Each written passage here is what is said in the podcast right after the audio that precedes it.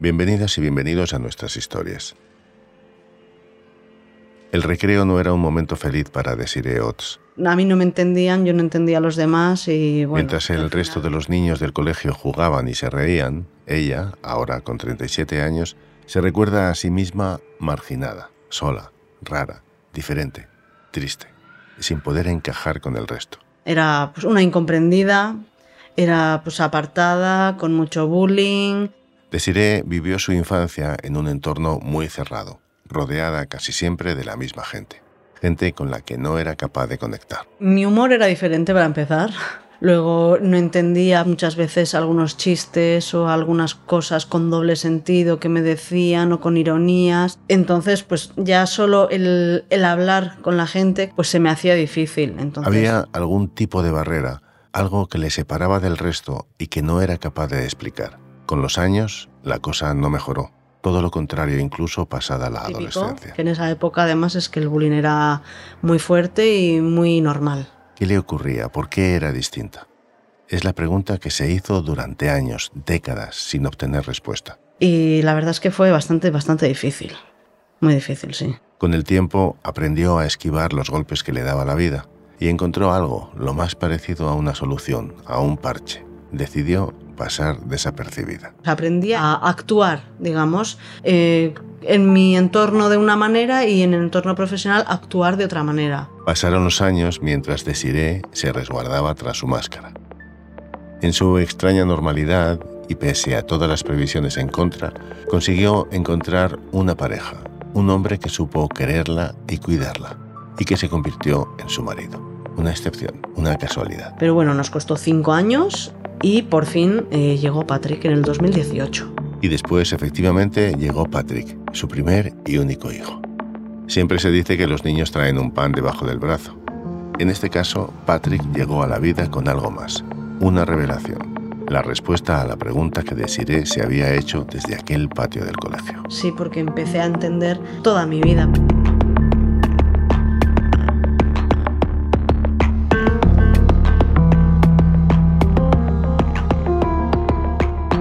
Fuera del radar. En este episodio, el hijo tenía la respuesta. Desiree no comprendía el mundo, al menos no exactamente de la manera habitual. Y tampoco sabía exactamente cómo definir esa desconexión, esa interferencia que no entendía. Por eso su vida en algunos momentos había sido un auténtico calvario, precisamente porque no tenía la manera de precisar lo que le ocurría. Solo percibía las consecuencias, pero no podía detectar las causas, ni claro cómo enfrentarse a ellas. El camino de su descubrimiento nos lo sigue contando Daniel Soriazo. Desiree no tiene ningún problema en reconocer que no es una mujer normal. Se sabe diferente y hace bandera de ello. Y yo siempre me he considerado una persona rara y a mí no me gusta que me digan que soy normal, porque yo soy rara, soy diferente y me gusta. Se describe como una mujer de gustos góticos. O sea, bueno, me gusta mucho leer, sobre todo novelas, pues eh, fantasía o oscuridad tipo Stephen King. Eh, Ahora es madre de un niño de 5 años y ya no viste como antes pero le sigue gustando el mismo estilo. La ropa en plan victoriana con corsés y, todas esas cosas siempre me han encantado, los tatuajes, los pelos de colores. Lo cuenta sonriente, feliz de la vida que tiene ahora con su marido y su hijo Patrick, de 5 años, en el municipio guipuzcoano de Arrasate. Pero eso es ahora. En el pasado, desde muy pequeña, hubo momentos muy difíciles, en un mundo que siempre le era extraño. un caos, o sea, fue un caos. Desiree creció en El Gueta, un pueblo del interior de Guipúzcoa a mediados de los 90. Recuerda su infancia como una tortura. Los compañeros del colegio no se lo ponían eran fácil. Básicamente todos iguales, eran personas normales que hablaban normal y, y, lo entendían todo y pues yo como al ser la diferente, pues eso, rechazo, monólogo de insultos y eso ya sabes, lo típico, pues los diferentes al final siempre estamos estigmatizados. Los profesores tampoco la entendían. Lejos de detectar que pudiera tener un problema, le achacaban desinterés en los estudios. Entonces igual los deberes y demás no hacía o lo dejaba porque me frustraba un montón y como no tenía esa ayuda, pues ellos decían, pues ya sabes, lo típico, pues era, es una vaga y esto, y me llevaba castigos por, por, no hacer los deberes. Su entorno familiar la arropaba y protegía, pero no era suficiente. Sus dos hermanas, sus padres, intentaban ayudarle, sobre todo su madre. Eran cosas de niños y tampoco se podía hacer demasiado. ¿Cómo hacerlo si no sabes qué le pasa a la otra pues persona? ella no lo sabía y no podía educarme de otra manera como ahora sí se puede saber. Esa falta de explicaciones, de respuestas, ha marcado toda su vida, porque durante varios años a Desiree le tocó hacer frente a un mundo hostil, los problemas de adaptación, que pueden ser habituales en la adolescencia, alcanzaron un nivel mucho más preocupante. que igual no las puedo ni contar porque son bastante fuertes, pero bueno, pasando por eh, palizas grupales hasta incluso algún abuso sexual también te puedo decir. Pero, como otras muchas víctimas de violencia, el sentimiento de vergüenza o de miedo a represalias le llevaban a quedarse en silencio. Lo que suele pasar, si dices algo, vienen todos a por ti. Alguna vez sí que es verdad que de alguna vez que me pegaron o lo que sea, yo me iba corriendo a casa, se lo decía a mi madre y mi madre venía y hablaba con, con los que habían sido, pero no podías hacer más, porque en esa época había cosas que no eran delito. A todas estas dificultades se sumaron los problemas con los estudios. Desiree tuvo que cambiar de colegio dos veces e incluso necesitó repetir algún curso por no poder seguir el ritmo. Sí que tuve también mis problemas pues, de comprensión y de, también de mantener amistades, porque eso también se nos hace bastante difícil. Con mucho esfuerzo, consiguió sacarse el título de eso, y con el paso de los años logró salir de aquel bullying y abusos que tanta mella le hicieron. Pero el cambio de verdad en su vida no llegó hasta los 20 años, cuando decidió poner tierra de por medio. Y me fui a Andalucía, que mis padres son de allí, y pues me fui allí cerca de mis abuelos y ya pues eso, independizarme, empezar a trabajar y fue un cambio radical. Porque... En teoría, allí podría empezar desde cero, dejar atrás todo lo malo. Podía ser un poquito más yo. No lo tuvo fácil. Era el año 2007. La crisis económica empezaba a complicar la vida de muchos españoles. Desiré tuvo que reinventarse para ganarse un sueldo y poder salir adelante. Hombre, lo primero es que ya eres independiente, que ya te tienes que buscar las castañas y ponerte a trabajar y a vivir sola. Aún así, los problemas con sus relaciones sentimentales no quedaron atrás. Se topó con personas tóxicas que se aprovechaban de ella y de su forma de ser, tan particular y diferente. Uno de aquellos hombres llegó a ser su novio. Tuve relaciones diferentes ya como adulta, que también hubo problemas ahí porque la persona con la que estaba era muy egoísta y muy posesivo. Entonces tenía también, sobre todo ahí tenía más problemas psicológicos. Desiré seguía sintiendo esas limitaciones, esa desconexión. Algo, definitivamente, no iba bien. Pero, de algún modo, ya se había acostumbrado a no saber el motivo.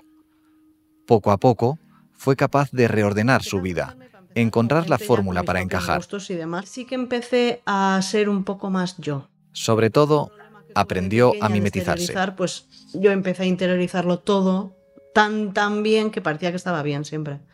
Entonces, tampoco fui a ningún especialista ni nada. Trabajó en lo que pudo. estuve de todo, o sea, desde limpiando oficinas, limpieza de restaurantes, en tiendas de souvenirs, que hay un montón. Estuve en inmobiliaria, estuve cuidando niños, limpiando En algunos puestos encajaba mejor que en otros, pero descubrió cuál podía ser su verdadera vocación, el cuidado de los niños. Yo con niños estoy perfecta, pero no, no me siento tan juzgada, no siento esa presión como siento con adultos. Pero incluso en los momentos en los que parecía que su vida era plena, Desiré sabía que algo no estaba en su sitio. Siempre que oía algo sobre alguna enfermedad mental, como yo que sé, el, el trastorno bipolar o cosas, cualquier enfermedad rara que apareciera en algún lado, la buscaba. Buscaba en internet para ver si podía ser eso lo que tuviera, porque yo sentía que algo no era normal, que, que algo tenía diferente. Llegó a investigar en las raíces de su propia familia. Creo que alguna vez me pasó por la mente, pero bueno, tengo un familiar, un primo lejano que tiene más o menos mi edad y tiene autismo severo. Y claro, yo decía, así no estoy. Y a consultar a profesionales médicos. Estuve una vez en una psicóloga que sí me diagnosticó agorafobia, pero poco más. Entre otros motivos, porque ella había aprendido a ocultarlo bien, para no ser la rara. Sí, más, o sea, ni siquiera me diagnosticaban las depresiones que tenía, porque, bueno, sabía mimetizarme bien, los Así, disfrazada, escondida, encontró cierta estabilidad, a partir, sobre todo, de conocer al que hoy en día es su marido. Entonces sí fue todo encaminándose a lo que tiene que ser, ¿no? Como se dice, con trabajo, con piso, con una pareja estable y, y mejor, mucho mejor. Por fin, una persona que le ayudaba, que la quería como era y que no tenía intención de hacerle ningún daño. Pues acabamos de hacer 12 años desde que empezamos a salir y vamos a hacer el mes que viene 10 años de casados. Desiree y su marido vivieron unos años en Andalucía, pero a ella se le hacía imposible encontrar trabajo, así que decidieron mudarse a Guipúzcoa. Ahí tendrían más posibilidades de ganarse la vida. Estando ya de vuelta en el norte, se animaron a poner en marcha el proyecto más importante de sus vidas, era muy deseado. Además es que, bueno, tuvimos problemas. La llegada de un hijo suele suponer una alegría difícil de describir, pero el embarazo no fue como Desiree lo había imaginado. No se parecía a lo que le habían contado. Yo no noté esa super emoción, super vínculo que todas tienen, ¿no? Con su barriguita y con eso, yo no lo encontré, no sabía por qué, o sea, me sentía culpable. Recuerda bien el día en el que el niño llegó al mundo. El 11 de agosto, se adelantó dos días. Y pese a que confiaba en que las cosas mejorarían una vez que Patrick naciera, lo cierto es que sus primeros meses de vida tampoco fueron fáciles. Todas horas, demandaba mucho, eh, tomaba mucho, muchas veces el pecho. Estaba yo, entré en una depresión postparto, que lo sé ahora, y fue muy difícil. Y claro, si le añades pues que yo no conseguía conectar con él y, y demás, pues se hacía un poco más cuesta arriba. Ahí estaban otra vez los problemas para crear vínculos, para conectar incluso con su propio bebé. El tiempo fue avanzando y el niño se fue haciendo mayor. Y según crecía, sus padres comprobaban que Patrick no se desarrollaba como el resto de niños de su edad. Muchas veces no atendía a su nombre, que es lo primero que se suele decir en niños pequeños, le estás llamando, le estás llamando y ni siquiera giraba muchas veces la cabeza para mirarte. O sea, pasaba de ti olímpicamente. Pensaron que podría ser un problema auditivo, pero pronto vieron que había más comportamientos que no eran del todo normales. A partir de los seis meses y eso que suelen empezar a pedir cosas, él no señalaba. Claro, él miraba hacia donde estaba lo que él quería y te decía, ah, ah. Y ahí fue cuando Desiree lo vio claro. Claro, mi madre me decía, cada uno tiene su ritmo. Y yo, sí, es verdad que cada uno tiene su ritmo. Vale. Y me lo repetía mi madre 500 veces. Pero yo empecé a mirar eso de no señalar, de no hacer caso, como que no te escucha. Y dije, yo creo que puede ser que tenga autismo. Y mi madre me decía que va. Dice que no, que es su propio ritmo, déjalo. Era una posibilidad. Desiree decidió volver a tocar la puerta de los especialistas. No pierdo nada por llevarlo al pediatra y consultarle al pediatra si el niño tiene autismo. Así que, bueno, pues eh, fui. Patrick tenía año y medio. Desiree y su marido llevaron al pequeño a San Sebastián para que le hicieran más pruebas. Tuvimos que ir hasta allí a, que me hicieran más preguntas, a mirar el niño, qué es lo que hacía y no hacía y, pues bueno, pues me hicieron un diagnóstico de sospecha de TEA. Trastorno del espectro autista. Y desde entonces empezaron a tratarlo en Gautena. Y claro, empecé a ver rasgos y rasgos y rasgos que dije, a ver, esto tengo yo, esto también tengo yo, esto muchas veces me pasa. Un hijo te cambia la vida. Lo que Desiree nos esperaba es que Patrick resolviera por fin su gran enigma. Una pausa y enseguida retomamos el relato. La Organización Mundial de la Salud ha detectado que al menos uno de cada 100 niños en el mundo padece trastorno de espectro autista, una afección relacionada con el desarrollo del cerebro que afecta a la manera en la que una persona percibe el mundo y socializa con los demás. Patrick podría ser uno de ellos, y con Patrick más preguntas acecharon a su madre. Sigue con la historia Daniel Soriazo. Con el nacimiento y diagnóstico de Patrick, las dudas, que siempre habían rondado por su cabeza, volvieron a resurgir con fuerza. Muchas veces me pasa, o sea, el tema de no poder sujetar la mirada o todas esas cosas y dije, a ver si voy a tener yo. Como también leí que muchas veces es genético y el niño era idéntico a mí, decidió consultar a la psicóloga que atendía a su hijo. Niño le dije, oye, yo creo que puedo tener autismo también. Y dice, y me dijo, que me acuerdo perfectamente, me dijo, sí, yo algo ya te he notado. Y me quedé, ¿y por qué no me has dicho? Según los expertos en la materia, las personas que reciben el diagnóstico de autismo en la edad adulta a menudo han pasado previamente por otros diagnósticos, ya que es fácil confundir los síntomas con otros trastornos.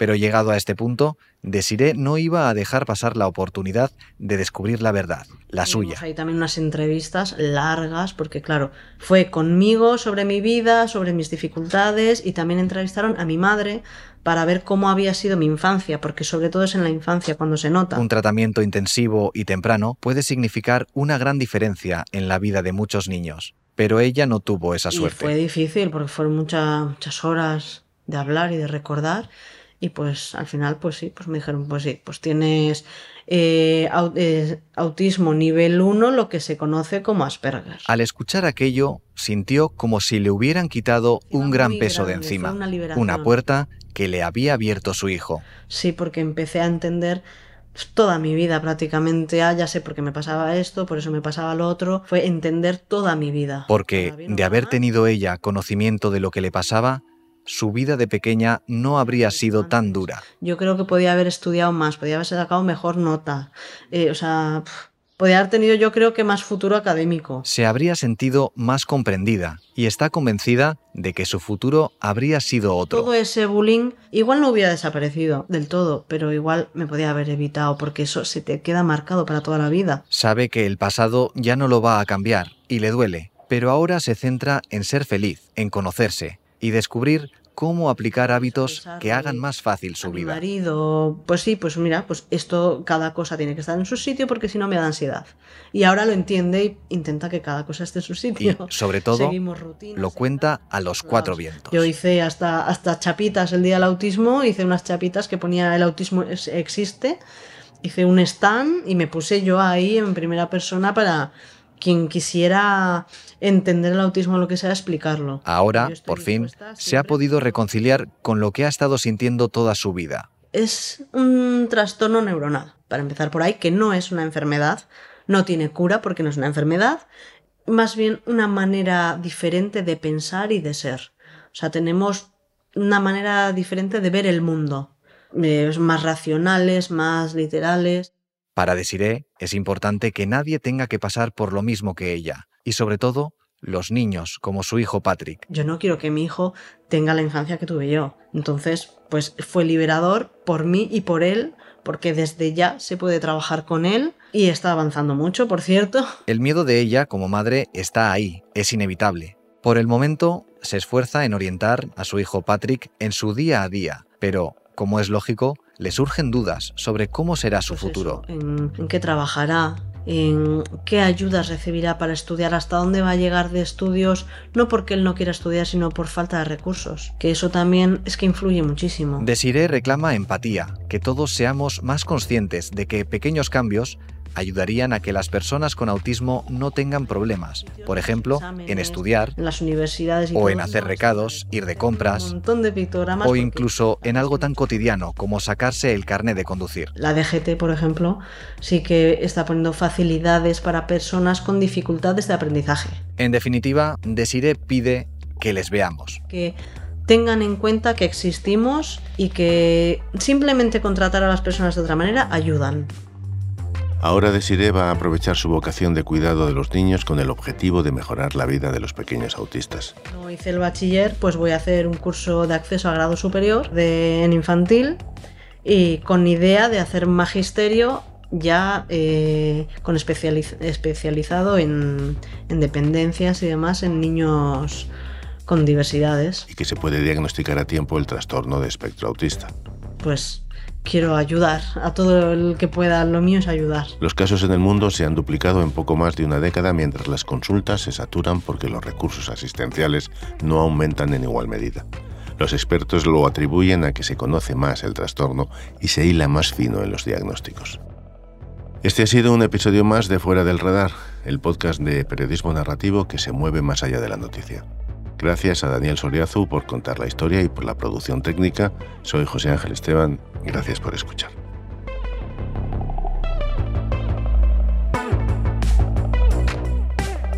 Fuera del Radar es un podcast narrativo producido por los periodistas de las cabeceras regionales del Grupo Vocento. La coordinación general es de Andrea Morán Ferrés. Carlos García Fernández y Luis Gómez Cerezo han hecho la edición. La producción técnica es de Íñigo Martín Fiordia. El diseño sonoro y la mezcla de Rodrigo Ortiz de Zárate. Y la dirección y producción ejecutiva de José Ángel Esteban.